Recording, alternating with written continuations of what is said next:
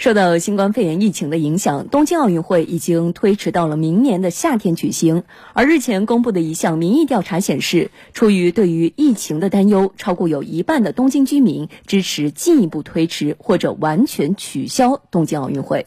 这项调查由日本共同社和东京都会电视台在六月二十六日至二十八日联合展开，共收到一千零三十条回复。调查显示。百分之五十一点七的受访者希望东京奥运会再次推迟或取消，百分之四十六点三的受访者希望如期举行。在那些表示希望明年按期举办奥运会的受访者中，百分之三十一点一的人认为奥运会应该缩减规模，包括不让观众进入现场观看，而百分之十五点二的人表示他们希望看到一届完整的奥运会。由于新冠肺炎疫情在全球蔓延，二零二零年东京奥运会于今年三月被推迟，目前是计划于二零二一年七月二十三日举办。国际奥委会和日本奥组委的官员曾表示，不会第二次推迟奥运会。